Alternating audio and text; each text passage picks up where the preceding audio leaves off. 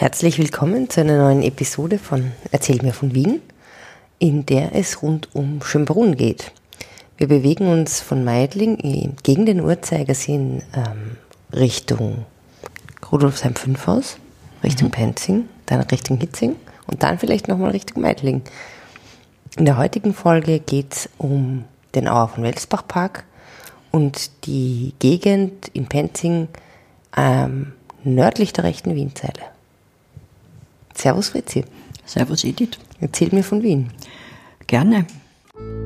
Erzähl mir von Wien. Geschichte und Geschichten präsentiert von Edith Michaela und Fritzi Kraus.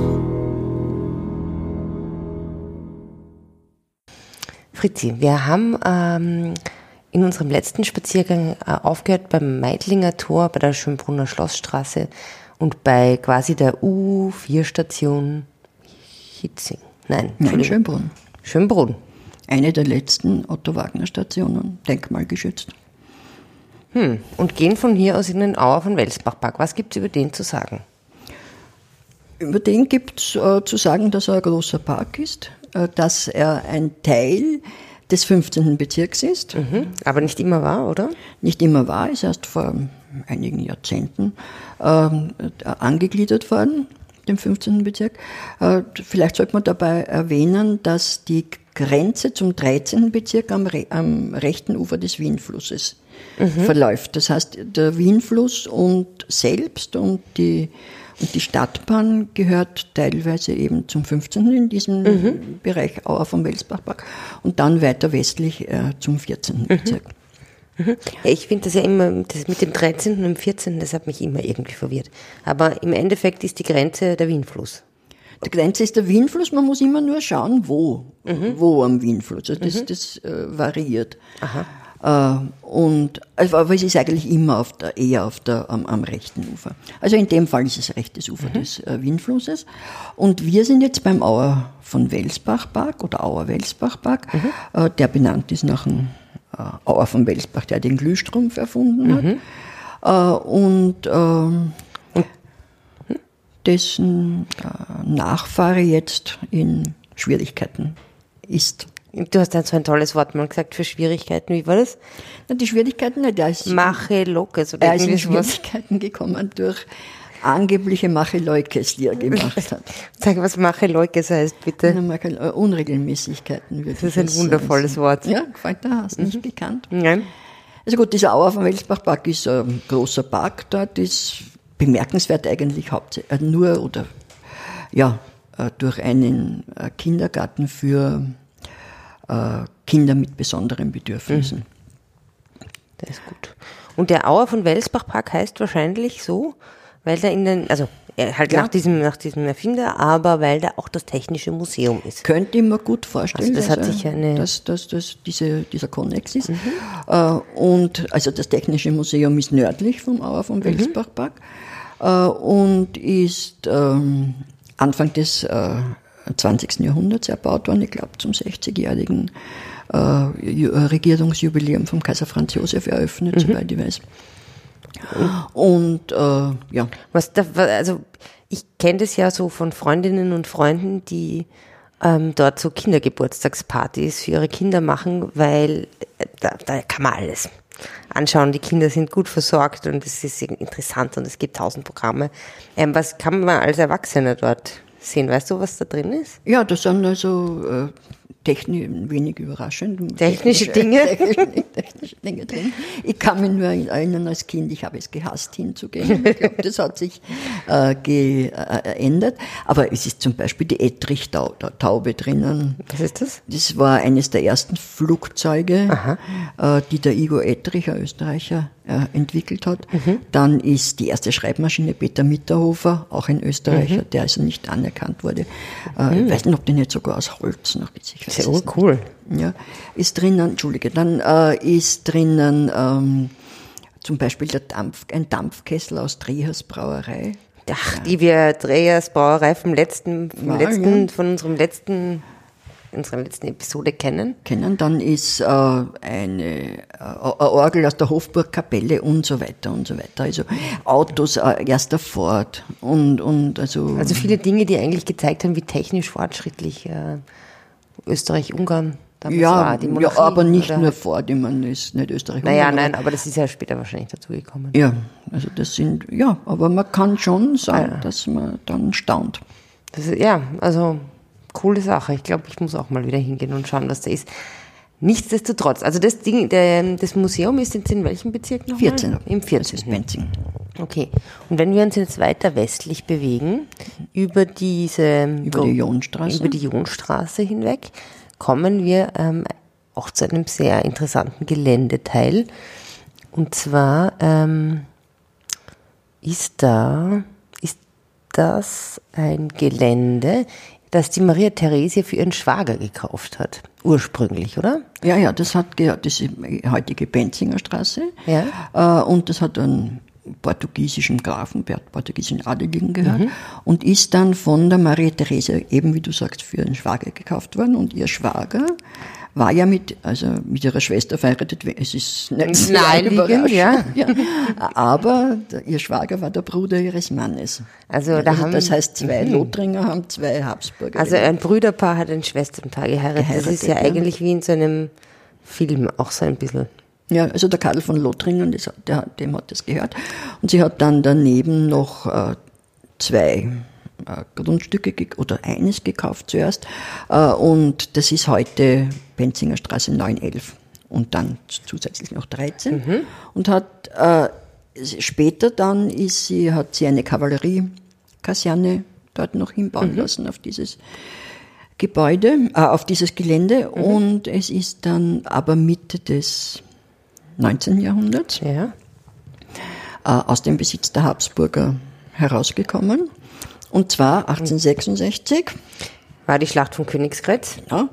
Und da hat der König von Hannover, Jetzt muss ich ganz kurz sagen, jetzt wird es, glaube ich, nämlich sehr ähm, interessant und royal, äh, international royal. ja, Ähm, ja, also Königsgrätz. ne? Königgrätz, ja, äh, Han, äh, Hannover, König von Hannover, Georg Mhm. V., hat an der Seite der Österreicher gekämpft. Bekanntlich Verloren. verloren. Und er musste ins Exil gehen und musste sein Königreich Hannover ist dann ja in äh, In Preußen. Preußen und in Deutschland, In also Deutschland aufgegangen. Deutschland. gegangen. Und er ist eben nach Wien ins Exil gekommen. Hat sich gedacht, okay, wenn ich schon mit denen gekämpft habe, ziehe ich doch mal in die Nähe von Schönbrunn. Haben Sie hier auch ein hübsches Schloss für mich? Ja, hat dieses Schloss aber bauen lassen und hat, äh, hat konnte sein Geld mitnehmen. Also das war, ha- hat sogar den Welfenschatz, der jetzt sehr bekannt war, ähm, äh, mitgebracht. Der ist aber dann wieder zurück nach, glaube ich, nach Braunschweig gekommen, ist ja auch egal, und äh, hat hier unter seinem Königstitel gelebt, und unter König, äh, also unter äh, Georg V., aber seine Nachkommen dann als Herzöge von Cumberland. Genau. Und das ist jetzt voll interessant. Ähm, ähm, das war nämlich, weil die, der Herzog von Cumberland, das ist ja eigentlich ein britischer oder englische, So englischer ein Titel. englischer der, Titel. Der immer, wenn er im Mannesstamm, äh, wann diese Herzöge im Mannesstamm erloschen sind, wieder an die Krone zurückgefallen Mhm. ist, an die englische. Beim ersten Mal, weiß ich jetzt nicht, wer das war. Beim zweiten Mal war der äh, Georg, der König, äh, der Mann von der Königin Anna, letzte Mhm. Stuart-Herrscherin. Äh, die sind ja kinderlos dann, oder ja, kinderlos äh, gestorben, obwohl sie, glaube ich, 16 Kinder gehabt haben und alle Mhm. sind gestorben. Nee, aber nicht zu verwechseln, irgendwie zeitlich auch mit der Mary Stuart. Also sie war viel Nein. später, diese Anna. Ach, ja, die, die war, ja war- von dem James und so weiter, oder? Irgendwas. Ja, ja, die war also äh, von um 1700, sagen wir jetzt Ja. grob gesprochen. Ähm, Titel, äh, der äh, Cumberland ist zurückgefallen an die Krone und nach ihr sind ja die Hannoveraner Könige geworden, nicht? weil die Stuarts katholisch waren und die konnten nicht Könige werden, das hat das Parlament nicht wollen. Und die haben die Hannoveraner geholt, die Welfen. Und da hat ein jüngerer Bruder den Titel des eines Herzogs von Cumberland bekommen. Und der ist auch in der Familie geblieben bis, Mitte, bis äh, 1916. Zweiter, ah, Entschuldige, Weltkrieg. Erster Weltkrieg. Äh, und da hat ja die äh, König, hat ja der Georg der Fünfte von England alle die sozusagen auf der falschen Seite gekämpft haben, Ja. denen die Titel Aberkannt. aberkannt. Sie hätten es dann wieder irgendwann einmal später wieder beantragen können, hat aber keiner gemacht. Aber unter Camber, die, also diese Cumberlands haben eben damals in der Mitte des oder letzten Teil des 19. Jahrhunderts auch große Gründe in Gmunden und im Oberösterreichischen gekauft. Grünau im Almtal gehört heute noch den Welfen. Die Betriebe, weil ich glaube, Durisol oder was ist ja auch ein Welfenbesitz. Und ähm, die haben eben diese, diese äh, Schloss äh, gebaut gehabt in äh, der Benzinger Straße.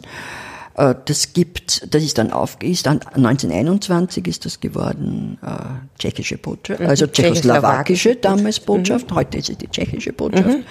Äh, das ist 11 und 13 und auf 9 ist, das, Reinhardt-Seminar. genau Musik für Darsteller, Musik, also Universität. Universität, für Musik und Darstellende Das ist ja schon ein sehr berühmtes ähm, Wort. Reinhardt-Seminar. Reinhardt-Seminar. Kennt. Für Wienerinnen und Wiener ein Quell der Freude, sagen wir mal so. Ja, obwohl sehr viele Schauspieler es dann nicht geschafft haben. Der Ovzarek zum Beispiel hat, glaube ich, die Aufnahmsprüfung nicht geschafft. Oder, also e- egal. Egal, jedenfalls ist das eine total interessante Sache und jetzt weiß ich auch, woher der Name Cumberland Straße, die auch da in der Gegend ist, Ja. kommt. Wenn wir uns weiter bewegen Richtung Schönbrunn wieder zurück, gibt's dann ähm, an der Wienzelle, an der linken Wienzelle, Na, das ist die Hardiggasse schon. Das ist die Verlängerung von der linken Wienzeile, aber es ist die Hardiggasse.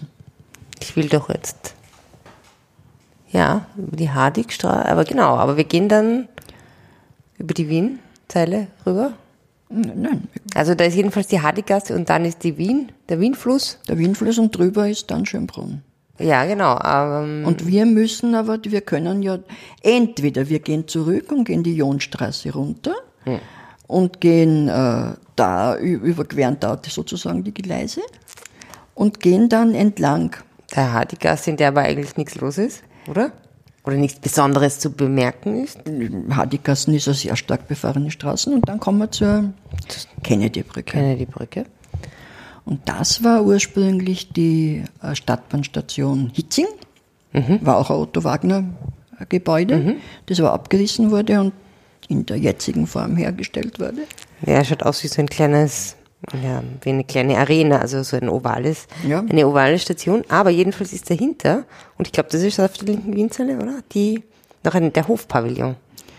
Wenn, dann ist die rechte Windzeile, aber, äh, Ist mit das- rechten. Hm? aber es ist äh, die, es ist der Hofpavillon, ja, wir, wir reden ja jetzt nicht von Straßennamen, sondern wir reden von, äh, von eben vom Hofpavillon, den der Otto Wagner entworfen hat für den Kaiser und äh, äh, sich dann vorgestellt hat, dass der Kaiser da reingeht und von dort aus mit der Stadtbahn in die, In die Stadt fährt. Ha, hat aber nicht Der gestimmt. Kaiser aber nicht gemacht. Der Kaiser ist wohl einmal mit der Stadtbahn gefahren, aber nicht von hier weg, sondern ich glaube von Michelbeuern weg, äh, zur Einweihung sozusagen. Da, da ist er, hat, musste er aber ganz hinten auf der hintersten Plattform stehen, weil sonst hätte er den ganzen Ruß Und Rauch. Rauch ins Gesicht gekriegt. Und äh, der Otto Wagner hat diesen Hofpavillon hat er ausgestattet äh, mit ja, mit äh, äh, allen möglichen, äh, also sehr edel natürlich, mit äh, Hölzern und so weiter. Es hat ein äh, Büro gegeben für einen Kaiser, ein kleines Büro, natürlich ein Klo für einen Kaiser auch. Äh, und, aber der Kaiser war zweimal nur in diesem, hat diesen, in diesem Pavillon.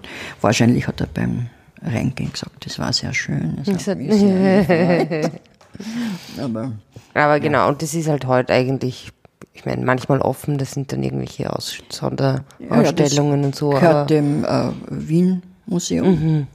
Und äh, da kann man, äh, das kann man besichtigen, ist auch nicht immer offen. Am ersten Sonntag im Monat. Ka- Kostenlos. da kann man sich das kaiserliche Klo anschauen, dorthin, wo auch der K- Kaiser alleine hinging, oder wie, wie sagt man, zu Fuß, genau. Eben nicht mit der Stadtbahn, Genau. sondern zu Fuß. Und ja, und so schließt sich hier sozusagen der Kreis von der Stadtbahnstation oder von der U-Bahn, heutigen U-Bahn-Station Schönbrunn äh, zum äh, Hofpavillon. Wunderbar. Und das ist doch eine herrliche Ausgangslage für unseren nächsten Spaziergang, Ja. der uns wieder gegen den Uhrzeigersinn rund um Schönbrunn führen wird. Ich wünsche dir in diesem Sinne, es war sehr schön, liebe Fritzi, heute. Es hat mich sehr gefreut. Servus, wir sehen uns wieder. Servus. Ciao. Spazieren Sie mit uns auch online auf den gängigen Social Media Plattformen und www.erzählmirvon.wien. Und abonnieren nicht vergessen.